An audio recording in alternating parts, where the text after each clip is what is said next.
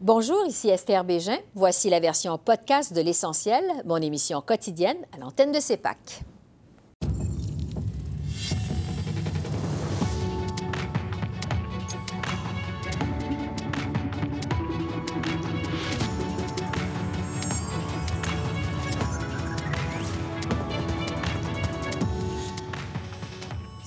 Épidémie de coronavirus en Chine. L'OMS décrète l'urgence internationale, mais le gouvernement canadien demeure rassurant.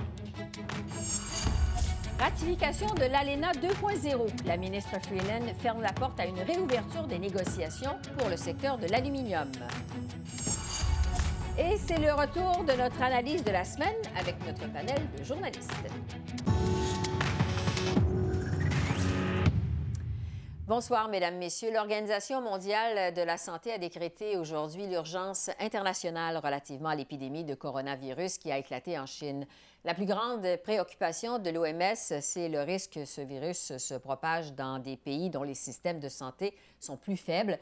Entre-temps, ici au Canada, les autorités se veulent quand même euh, rassurantes. Euh, Marc-André, on va commencer d'abord au Québec, où le directeur national de la santé publique a fait une mise à jour aujourd'hui. Il s'est fait vraiment rassurant. Oui, c'est le docteur, Horacio Arruda qui, justement, voulait calmer le jeu en s'adressant aux médias. Il a confirmé qu'il n'y a aucun cas confirmé du coronavirus au Québec. Il a également souligné qu'il n'y a aucun cas sous investigation en ce moment et il a martelé que le risque d'importation du virus par les voyageurs demeure très faible. Même chose pour le risque de, transmission ici euh, au Canada, au Québec. Il a aussi prévenu en fait que la peur se, propage, se propage pardon, plus rapidement mm-hmm. que le virus lui-même et donc il a appelé au calme. On l'écoute. Si quelqu'un fait une pneumonie actuellement ou un problème respiratoire, vous avez bien, je vous dis, des milliers, sinon pas dire des millions de fois plus de chances que ce soit un influenza A ou un influenza B qui circule actuellement ou un autre virus respiratoire. C'est pour ça qu'il ne faut pas, faut pas euh, paniquer. Si la situation épidémiologique change, on va vous le dire. Euh, c'est juste ça que je ne veux pas anticiper parce que là, actuellement, là, toutes les rhumes, tous les enfants qui vont avoir la morve au nez, euh, tous les gens qui toussent contre les rouges, etc., c'est d'autres virus, puis d'autres bactéries potentiellement. Puis je dois vous dire, lavez-vous les mains, prenez ces mesures-là, et en plus, allez éviter la gastro. Et on a aussi reçu une mise à jour de la part de Santé publique Ontario qui, eux, nous ont confirmé qu'il y a toujours deux cas confirmés dans cette province. Si on ajoute le cas confirmé dans la province de la Colombie-Britannique, ça porte à trois le nombre total de cas confirmés au Canada. Bon. Entre-temps, Marc-André, on a aussi su aujourd'hui que le nombre de Canadiens en Chine qui souhaitent être rapatriés au pays a augmenté. Oui, en fait, c'est la sous-ministre euh, des Affaires étrangères, Martha Morgan, qui nous l'a appris ce matin lorsqu'elle a comparu devant le comité des communes sur les relations canado-chinoises. Et donc, elle nous a appris qu'il y a en fait 196 ressortissants canadiens dans la région de Wuhan qui ont demandé de l'aide consulaire afin d'être rapatriés au Canada. On savait déjà que le gouvernement du Canada s'était engagé, avait réservé un avion pour rapatrier ses citoyens et le premier ministre Trudeau a aujourd'hui confirmé que son gouvernement continue de travailler auprès des autorités chinoises afin d'assurer la logistique nécessaire. On l'écoute. Nous sommes en train d'agir de façon euh, responsable pour sécuriser euh, et pour euh, s'occuper des Canadiens qui sont pris en Chine présentement. On travaille avec nos diplomates et avec nos pays alliés pour regarder ce qu'on peut faire et on va vous garder au courant quand on aurait des actions concrètes à prendre. On va suivre toutes les indications de l'Organisation mondiale de la santé pour assurer la sécurité des Canadiens. Et on sait en fait qu'il y a plusieurs pays qui se trouvent dans une situation semblable, c'est-à-dire qu'ils doivent négocier avec les autorités chinoises, mais on sait quand même que les États-Unis et le Japon ont, eux, réussi à rapatrier certains de leurs ressortissants. Merci beaucoup, Marc-André. Je vous en prie. Et pour parler justement de la logistique entourant euh, le retour au pays des Canadiens qui séjournent dans la région de Wuhan et voir aussi à quoi on peut s'attendre du côté des autorités chinoises, je retrouve euh, à Montréal Laurence Monet, qui est professeur à l'Université de Montréal en histoire de la santé en Asie du Sud-Est, et François Audette, qui lui est professeur du côté de l'UCAM et spécialiste des gestions, euh, en fait, des crises et interventions humanitaires. Alors, bonjour à vous deux. Bonjour. Je vais commencer avec vous, François Audette. Euh, aux dernières nouvelles, 196 Canadiens ont demandé l'aide consulaire pour être rapatriés au Canada. Expliquez-nous jusqu'à quel point ça représente un défi pour les autorités canadiennes de les ramener au pays. Oui.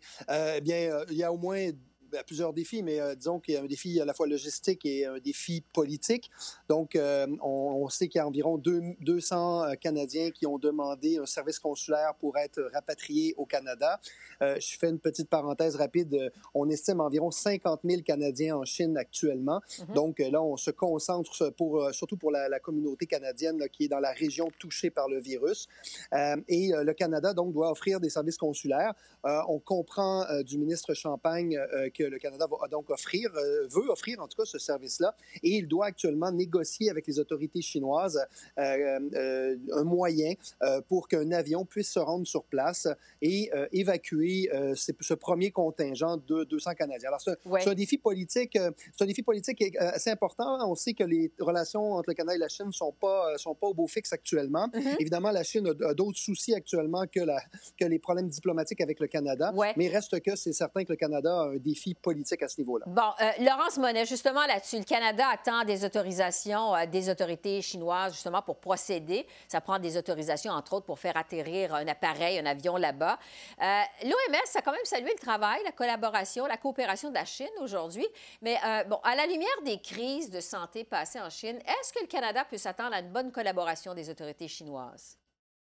Euh, la réponse simple est oui, pour la bonne raison, c'est qu'au-delà des tensions, effectivement, dans les relations diplomatiques entre la Chine et le Canada, la Chine ne peut pas faire autrement que de répondre par la positive à la demande du, Canada. Elle a dit oui à la France, elle a dit oui aux États-Unis. Il n'y a aucune raison qu'elle ne dise pas oui au Canada. Par ailleurs, la Chine veut bien paraître sur la scène de la santé internationale, donc, et les quarantaines le montrent. C'est un geste important. Euh, donc, je ne pense pas que ça va poser problème. Bon. François Odette, le Canada travaille donc avec les autorités euh, chinoises. Force est de constater que les autorités chinoises devraient être collaboratrices. Euh, est-ce que les Canadiens actuellement qui attendent d'être rapatriés euh, au Canada ont du support sur place? ils se trouvent dans quelle situation actuellement? Ben, en fait, non, très, très peu de support et il y a souvent la fausse impression de croire hein, que qu'il y a des, des effectifs importants euh, dans les ambassades et les consulats canadiens pour soutenir là, euh, euh, les Canadiens à l'étranger. évidemment, on a, on a très peu de ressources. Le Canada fait ce qu'il peut, bureaucratiquement, diplomatiquement, mais il n'y a, pas de, il y a pas de soutien autre que celui de négocier actuellement avec le gouvernement chinois mm-hmm. un, retrait là, des, des, 200 personnes qui sont sur place. Alors, il y a très peu d'offres de, de, services. Enfin, il n'y en a pas du tout, pour être, pour être plus clair.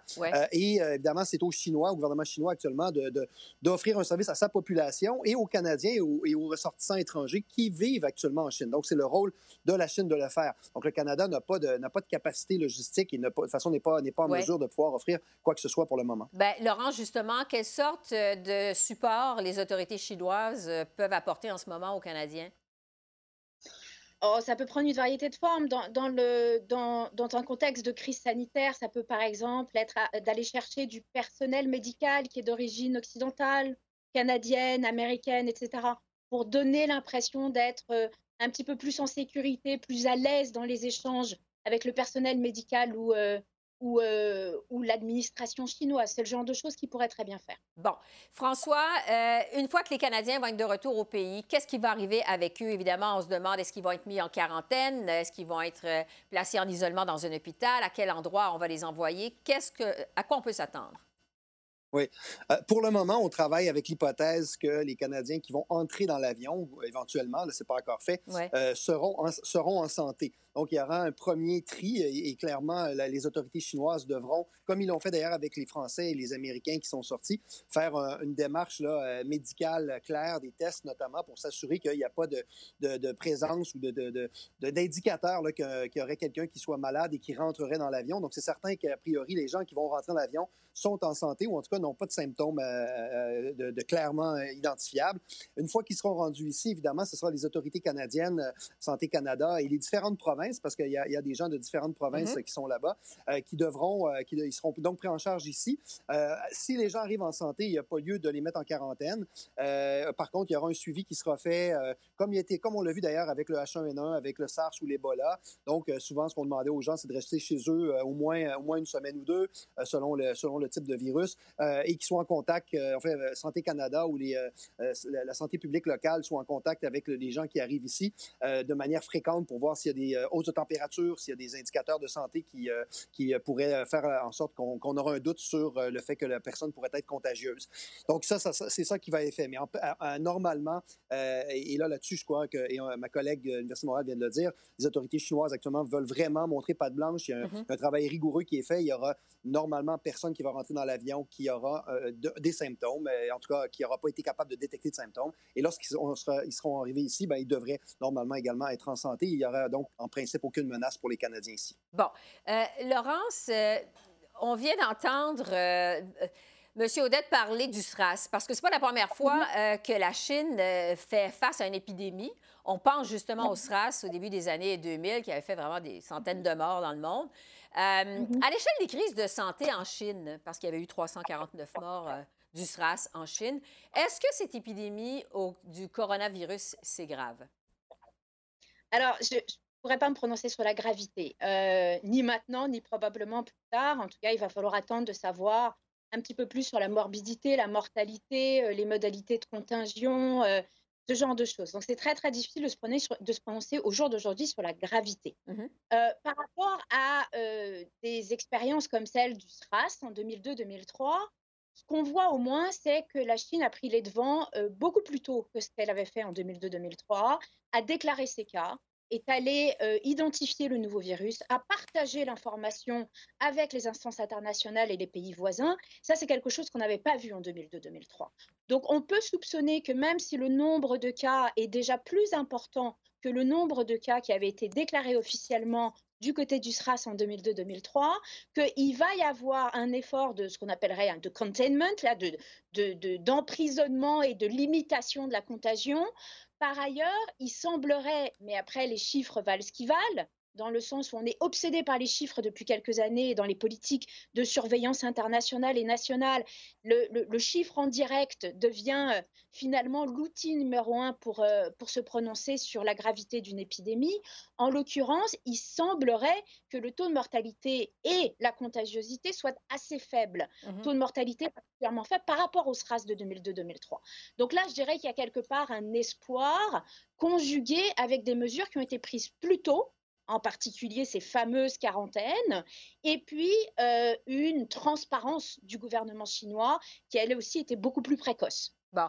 Euh, François, il nous reste quelques secondes. Euh, en fait, il nous reste plus de temps, mais je veux savoir, de votre expérience en gestion de crise humanitaire, est-ce que ça vous paraît grave que cette crise-ci? Euh, ben écoutez, euh, c'est évidemment euh, statistiquement pas très important si on regarde la population chinoise et la population mondiale. je pense qu'actuellement, la malaria et d'autres maladies tuent beaucoup plus de gens au quotidien, ça va sans dire, mais il faut pas prendre du tout ça à la légère, d'autant plus qu'on n'a pas actuellement aucun médicament, un traitement connu et reconnu.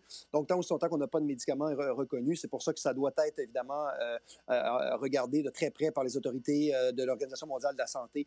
alors oui, c'est euh, c'est important, mais pour l'instant, ce n'est pas grave. Et de ce que je comprends effectivement, euh, et on discute maintenant des autorités chinoises, c'est qu'eux non plus ne le, prennent pas à la légère. Mm-hmm. Ils ont tout intérêt d'ailleurs pour éviter les, les, conséquences économiques énormes si jamais euh, ça, continuait sur cette, sur cette voie. Donc, il faut replacer évidemment les choses en perspective. François Audette, professeur à l'UCAM et spécialiste des crises en intervention humanitaire, et Laurence Monet, professeur à l'Université de Montréal en histoire de la santé en Asie du Sud-Est. Merci beaucoup d'avoir tous les deux d'avoir répondu à nos questions. Très apprécié.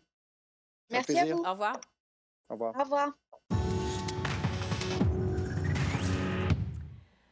Dans le dossier de la ratification du nouvel accord de libre-échange Canada-États-Unis-Mexique, la vice-première ministre et responsable du dossier, Chrystia Freeland, maintient la pression et a remercié aujourd'hui les partis d'opposition qui ont voté hier en faveur d'une motion qui met la table à cette ratification par le Parlement.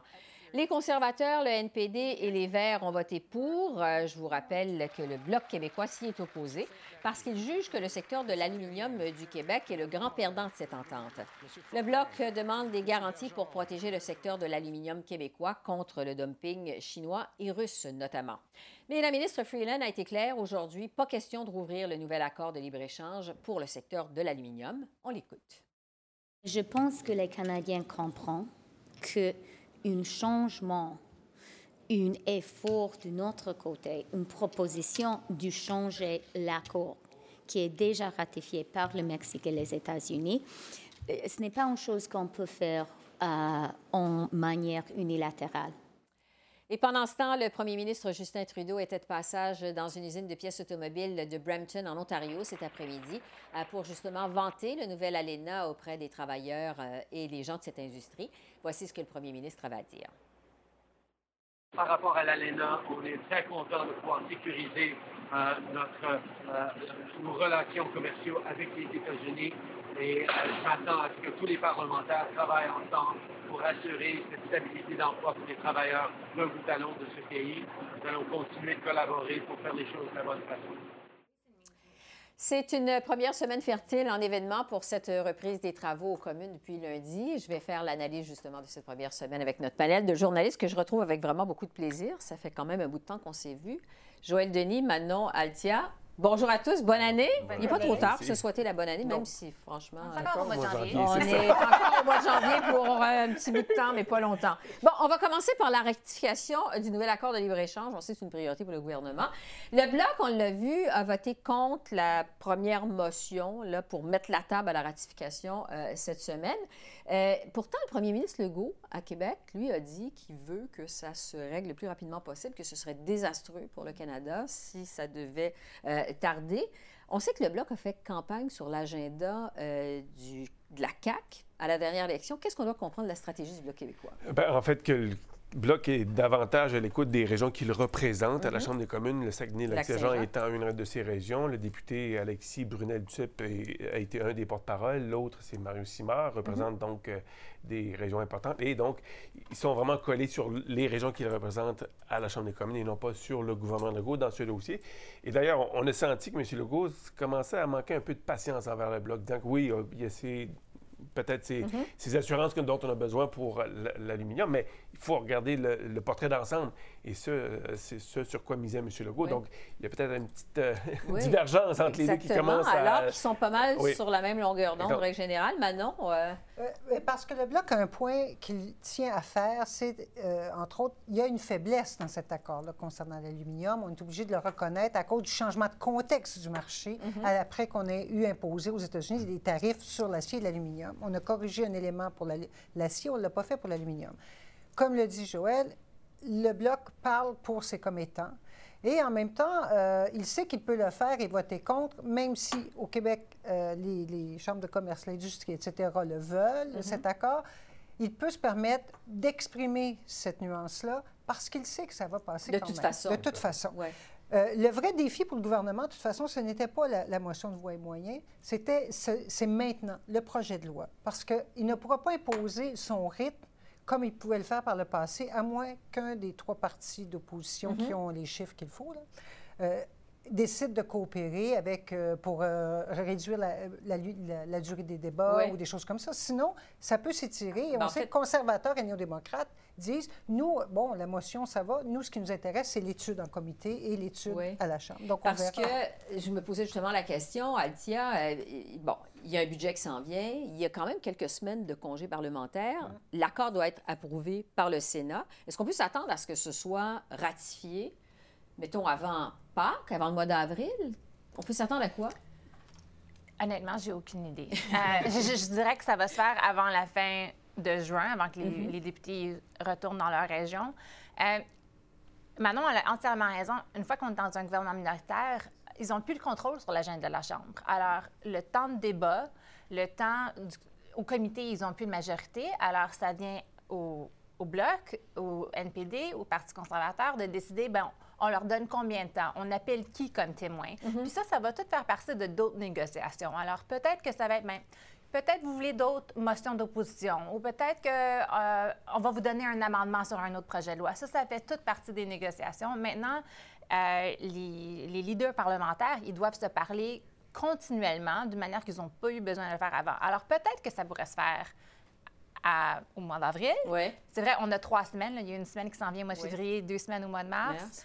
Euh, mais ça ne va pas se faire super rapidement. Par contre, les conservateurs, même qui disent que ce n'est pas euh, l'accord qu'ils auraient négocié eux-mêmes, mm-hmm. eux, ils sont sous beaucoup plus de pression de passer l'ANENA que le nouvel ANENA, l'ANENA 2.0, que les autres partis. Alors ça, ça va aussi, je pense... Euh, faut clore là-dessus. Donc, le gouvernement va aller très vite, mais visiblement, il ne pourra pas aller très vite. Et le gouvernement a beaucoup d'alliés à l'extérieur de la Chambre des communes. Les provinces veulent que ce soit ratifié rapidement. Tous les premiers ministres des provinces sont d'accord. Les chambres de commerce, les maires des grandes villes. Donc, il y a beaucoup de pressions qui sont exercées déjà sur les partis d'opposition pour qu'on collabore pour régler ces dossiers-là qui a quand même traîné en longueur depuis deux ans. On voudrait bien passer à autre chose, non seulement à la Chambre des communes, mais aussi dans l'ensemble du pays pour ajouter une certitude euh, pour les investisseurs. Oui, mais c'est pas évident quand même que ça va aller Effectivement. Bon. Euh, l'affaire Marlène Lévesque, cette jeune travailleuse du sexe qui a été assassinée la semaine dernière par un meurtrier qui était en liberté conditionnelle. Euh, le député conservateur Pierre Paulus a demandé une enquête. vraiment, tout le monde ici à Ottawa était sous le choc mhm. d'apprendre cette histoire-là. Jusqu'à quel point, Manon, c'est embarrassant pour le gouvernement? En fait, on va le savoir si effectivement il y a une enquête externe et non pas seulement interne, parce que la commission pourrait être portée justement à défendre son monde, alors qu'on voit que d'anciens commissaires disent qu'il y a un problème d'expertise qui s'est perdu, il y a un mm-hmm. roulement des commissaires et qu'il y a eu erreur dans ce dossier-là, de toute évidence. Sauf quand on lit les dossiers de mise en liberté, on se rend compte que cet homme-là avait suivi tout un processus, il y a eu des évaluations, il n'a pas été, euh, on n'a pas ouvert la porte, on l'a foutu dehors. On dit que ça faisait partie d'une stratégie. Mais il y avait un élément de cette stratégie stratégie est très complexe. Quand vous lisez les rapports de mise en liberté, il faut être conscient que aussi, euh, les mises en liberté, il y en a environ 15 000 par année. Alors, il y a des erreurs. C'est impossible qu'il n'y en ait pas. Mhm. Là, elle est, elle est vraiment tragique. Ce qui a fait tiquer tout le monde, c'est le fait qu'il y ait eu une stratégie pour avoir des relations sexuelles, satisfaire ses besoins sexuels. Euh, là, tout le monde est un peu surpris de, lire ça, mais qu'est-ce que c'est? Mhm. Euh, mais dès le départ, on l'exigeait de lui que, tout, que toute relation euh, euh, avec une femme devait, qu'elle soit sexuelle ou non, devait être rapportée à son agent de euh, libération conditionnelle. Et il semble que dans le premier six mois, il a, très, il a respecté ces, ces, Alors, conditions. Il y, a, il y, a, eu quand même un manque quelque part. Il y a eu un manque quelque part. Et il faut se rendre compte que les récidives pour les gens qui sont sans temps qui mhm. sont mis en libération conditionnelle, est extrêmement oui rare. Il est très bas, c'est point quelques pourcents pour des crimes violents. Et cette fois-là, c'est arrivé. Cette fois, arrivé celui-là, c'est tragique. sur la réaction du gouvernement, le ministre Lametti a dit, bon, c'est pas mon dossier, mais quand même réagi assez rapidement. Euh, il a dit que euh, c'est important. Il voulait continuer à vanter le système de libération conditionnelle au pays. Il dit, il est fantastique. Est-ce qu'il y a eu la bonne réaction dans les circonstances? Des fois, je pense qu'on aimerait que tous les policiers, n'importe qui, oui. juste répondre de manière peut-être plus humaine que mm-hmm. euh, de manière stratégique parce qu'ils ont peur de dire quelque chose ou, de noircir la réputation de des gens dont ils ne le savent pas s'il y a eu une erreur ou non. ils opèrent aussi euh, dans le flou. Ils n'ont pas les détails, ils ne savent pas qu'est-ce qui s'est passé. D'ailleurs, il a dit, le ministre Lametti, on n'a pas encore les détails, je vais attendre de voir les résultats de l'enquête. Mais... Puis c'est pour ça qu'ils sont, comme leur réaction n'est pas comme normale. c'est... Je pense que l'objectif en tête de M. Lametti, c'est de ne pas ébranler davantage la confiance du public envers notre système de justice. Parce qu'il y a eu des hauts cris de la part des citoyens qui ont pris connaissance des faits euh, dont on parle en ce moment, et les, les gens ont réagi de façon très... Euh, ils étaient très en colère. C'est révoltant. C'est très révolté, oui. avec raison. Mais je, je, pense que, comme ministre de la Justice, il faut qu'il tente de maintenir une confiance du public envers notre système de justice. Autrement, ça peut nuire à l'ensemble du système de justice si la, les gens. Comme pourquoi? mal. À mon avis, dans, dans, beaucoup de dossiers, le gouvernement se rabat sur des lignes, sur des messages formatés, au lieu de répondre de façon humaine, mais aussi pédagogique. Mm-hmm. Ils doivent leur rappeler que donner des chiffres, dire comment ça fonctionne, rassurer les gens en leur montrant combien ça fonctionne. Mais de l'autre côté, le ministre qui est responsable de ce dossier, c'est le ministre de la Sécurité publique, Bill Blair. Et lui, en tant qu'ancien chef de police, a démontré la compassion nécessaire envers les mm. proches des victimes pour dire que nous sommes profondément désolés de ce qui s'est passé nos condoléances et nous annonçons une enquête pour savoir qu'est-ce qui s'est passé. Et on va voir évidemment ce que cette enquête-là va dire. Je veux vous parler de la course au leadership du Parti conservateur du Canada. Ça prend forme. Bon, quatre candidats officiellement dans la course au moment où on se parle. Rick Peterson, Erin O'Toole, Marlene Gladu, évidemment, Peter McKay. Euh, Althea, est-ce qu'on se dirige vers un couronnement de Peter McKay? Bien, pour l'instant, on dirait oui, mais il reste quand même un mois. Euh, pour d'autres candidats qui sortent de n'importe où. Euh, John Williamson, un député du Nouveau-Brunswick, euh, se décide pour l'instant, mais déjà cette semaine, on a vu Michael Chang qui s'était présenté en 2017 qui a dit non merci. Mm-hmm. on a vu Candice Bergen qui représente un petit peu plus le côté droit, comme le, mouvement de conservateur de Stephen Harper, mhm. euh, qui a dit non, je pense pas que je vais pouvoir gagner, alors je me lance pas là-dedans. Il y a beaucoup de gens qui aimeraient bien se présenter, mais ils pensent que Peter McKay va gagner, alors ils décident de pas se présenter. mais quand même, c'est dans les coulisses, euh, surtout avec euh, les employés, les sénateurs, les députés qui étaient proches de M. Harper, il y a vraiment un mouvement d'essayer de trouver quelqu'un qui pourrait faire face à M. McKay. Pour qu'il y ait vraiment une course, parce qu'évidemment, l'impact de l'absence de course, c'est d'un couronnement hein, sur le parti, c'est pas ce qui est souhaité. À cet égard-là, je vous dirais, on sent, quand on regarde et on analyse ça, que Stephen Harper tente de garder un certain contrôle sur le parti qu'il a quitté, en justement tentant de, convaincre, tentant de convaincre des gens comme John Baird de se mm-hmm. représenter. Même James Moore a été approché. Ou d'empêcher d'autres. Et d'empêcher d'autres, Jean Charest, par exemple. Et c'est pour garder une, forme de contrôle sur le parti qui mm-hmm. l'a quitté il y a quatre ans. Donc, on sent que M. Harper n'a pas totalement fait son deuil de la politique. Est-ce qu'il pourrait se présenter? Non. mais il voudrait garder un contrôle sur le parti qu'il a contribué à créer, c'est-à-dire le Parti conservateur. Donc, mm-hmm. ça amène les gens à se poser des questions. Est-ce qu'il veut jouer le rôle de la belle-mère, encore une fois, à distance? Et euh, jusqu'ici, par contre, il euh, euh, frappe un mur parce qu'il n'arrive pas à convaincre des gens, justement, qui incarnent sa philosophie mm-hmm. de se présenter dans cette course. Bon. Le français de Peter McKay. ben non. Est-ce que c'est un problème? Oui, c'est un problème. Euh, là-dessus, euh, je partage l'avis de Jason Kenney, qui a dit oui, il faut être bilingue pour être chef d'un parti national, qui, euh, pour une personne qui aspire à être premier ministre. C'est inévitable. il y a quand même le quart de la population qui parle français. Et ce qui me dérange beaucoup dans les arguments de ceux qui disent oui, mais bon, le Parti conservateur, finalement, n'arrive pas à percer au Québec de toute façon, il peut un peu s'en ficher, hein, mm-hmm. d'une certaine manière c'est considérer qu'il y a des francophones seulement au Québec, c'est une première chose. Mm. Et euh, deuxièmement, c'est de dire, euh, oui, mais le bilinguisme, il n'y a plus cette menace souverainiste. C'est oublier deux choses, c'est que le, le, M. Legault au Québec a, remonté par, euh, sur une vague quand même nationaliste, et le Bloc québécois en a profité. Et et c'est en quelque sorte avouer que mhm. le bilinguisme, c'est on fait ça quand on a le fusil sur la tempe euh, parce qu'on crée un référendum, mais après ça, on s'en fiche. Et ça, ça, moi, je trouve ça dérangeant, mais ça déteint, ça, comment on dit, ça donne une image pas très glorieuse d'une certaine frange du Parti conservateur. Oui, il reste moins d'une minute, Altia. Plusieurs ont été surpris de voir que M. McKay ne parlait pas mieux français que ça, parce qu'il a été ministre pendant quelques années ici à Ottawa. Est-ce qu'on peut s'attendre, plusieurs ont dit, bien, il, est, rouillé. Est-ce qu'on peut s'attendre à ce que son français s'améliore ou que ce soit qui, s'améliore? Bien, je pense que la question, c'est si M. McKay voulait vraiment devenir premier ministre du Canada, pourquoi il ne s'est pas préparé plus tôt? M. Kenny parle très bien français. M. Baird, pas vraiment. Mais M. McKay a dit que c'était euh, à quoi il aspirait. Mm-hmm. depuis 17 ans, on en parle peut-être plus. Comment ça se fait que son français n'est pas mieux que ça? Il, y avait, il avait droit à des cours gratuits hmm. ici, à la Chambre des communes. On me dit que son épouse parle assez bien français. C'est ce qu'on lit, il a, il a, travaillé sur Bay à Toronto. Mm-hmm. Bon, Toronto, il y a quand même des professeurs de français. Pourquoi il ne s'est pas mieux préparé? Moi, je pense que c'est aussi une question de, euh, du devoir de Peter McKay. Est-ce que c'est vraiment... Qu'est-ce que ça dit de euh, sa persévérance, sa détermination, mhm. le travail approfondi qu'il est prêt à faire s'il devient premier ministre. Euh, et à vouloir devenir premier ministre. Joël Denis, je sais que vous y avez parlé, vous avez eu une conversation avec lui en français. Qu'est-ce que vous en avez pensé? Euh, que son français est meilleur que ce qu'on a pu voir samedi. Je vous dirais que même le discours qu'on a rédigé pour lui a été difficile à lire. J'aurais probablement cafouillé moi-même en lisant ce qui avait été écrit pour lui.